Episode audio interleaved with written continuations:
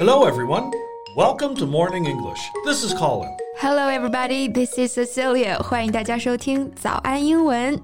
哎，Colin 啊，你有没有发现一个事情啊？就是我们现在喜欢的明星啊，和我们小时候喜欢的明星还差的蛮多的。Of course, you're talking about the entertainment business. There will always be good looking people entertaining. Older ones will eventually be forgotten. You're admitting it so begrudgingly. 我觉得我好像听到了心碎的声音啊。那这个 begrudgingly 在这里呢，就相当于 unwillingly，表示不情不愿的。I'm not. I'm super confident that my charisma grows along with my age. yeah, sure. 就佩服你这份自信哈。那这个 charisma 就是指一个人超凡的个人魅力或者说感召力。 那大家读的时候呢，要注意它的重音放在第二个音节 charisma。Anyway，我觉得你说的只是一个方面，但是其实我们喜欢的明星的类型也变了很多。Oh, so you mean you don't always like pretty boys? What? You had better taste when you were a child? you make me sound like a drooling witch. 但是我确实就是喜欢看了，怎么着吧？Now you are admitting begrudgingly. Seriously. What I was trying to say is that the definition of handsome changed during the years. 你知道我小时候觉得世界上最帅、最可爱的人是谁吗？Who？释小龙。释小龙。uh, oh, he's a kid from those um, kung fu films, right? Yeah, that's him. 那提到这个释小龙这个名字呢，第一时间大家就会联想到童星这个身份哈。那这期节目啊，我们就一起来聊一聊关于童星的那些事儿。So, 释小龙 was your favorite child star, right? 嗯，是的。小的时候啊，只要是他演的电影啊，我都要爸爸妈妈找来给我看。那这里说了，童星的英文表达就叫做 child star。不过要注意一点呢，当它变成复数的时候，大家只要在 star 后面加 s 就好了，所以是 child stars 而不是 children stars。So how popular was he? I mean, he was a child after all. Did people not the same age as you know him too? Like, did adults also like him? Ah, for sure. He was a household name. 何止是有名啊，他当时可以说是家喻户晓。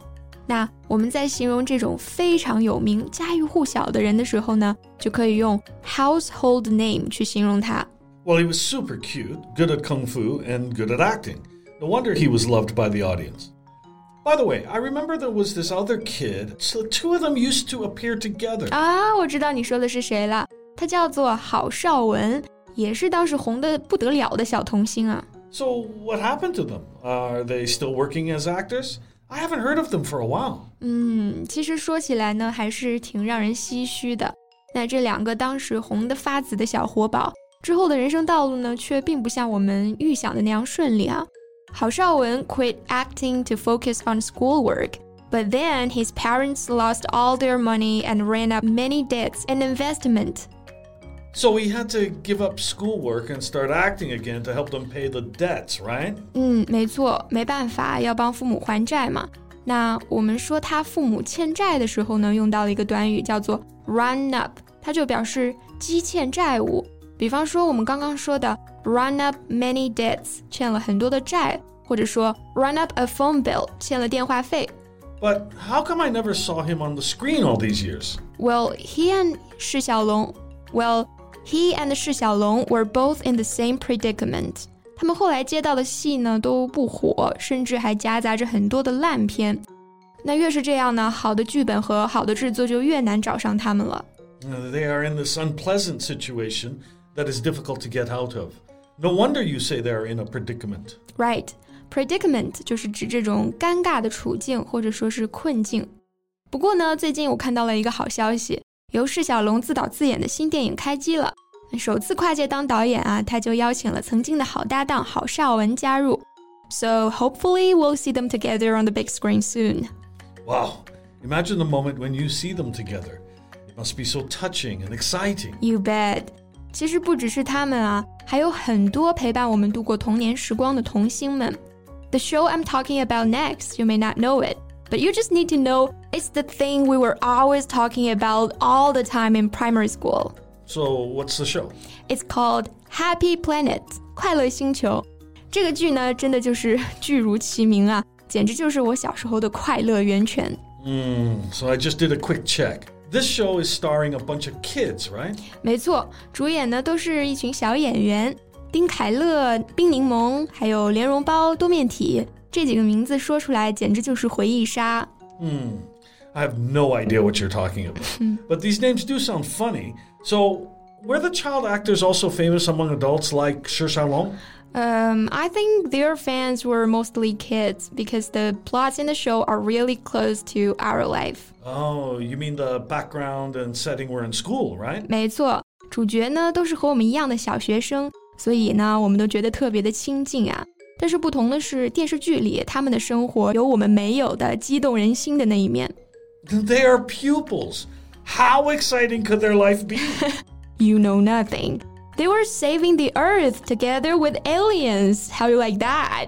oh, so this is sci-fi. Um, yeah, to a certain degree. This show, there is something special about it, but I can't put my finger on it.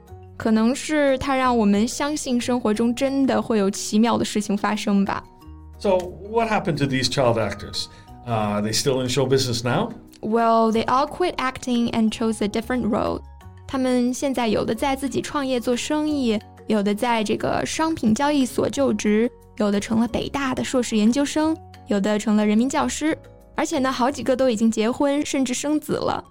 And I think that's the amazing part of having these child stars. Yeah, because looking at their trajectory in their life, you really understand the famous quote from Forrest Gump Life is like a box of chocolates. You never know what you're going to get. Right and their faces alone are a perfect evocation of our childhood。就只要看到他们的脸啊，这个童年的回忆一下子就被唤醒了。那 evocation 就是指对记忆的唤起和再现。Yeah, I guess the reason why this show and these actors mean so much to you is that you kind of feel you grew up with them. Exactly. It feels like I actually know them. 他们就好像是我身边的一个 曾经很亲近的朋友。那可能因为毕业了，对方出国留学了，或者说结婚生子了，嗯，彼此可能没有了太多的联系。但是呢，你还是会不时的关注对方的生活动态，是不是一切都好？And you feel good whenever you see they are doing well. Right, right. 我想，即使他们不再从事演员这项工作了，这也是他们留给我非常宝贵的礼物。好了，这期节目就到这里了。Thanks for listening, everyone. This is Colin. This is Cecilia. See you next time. Bye. This podcast is from Morning English. 学口语就来早安英文。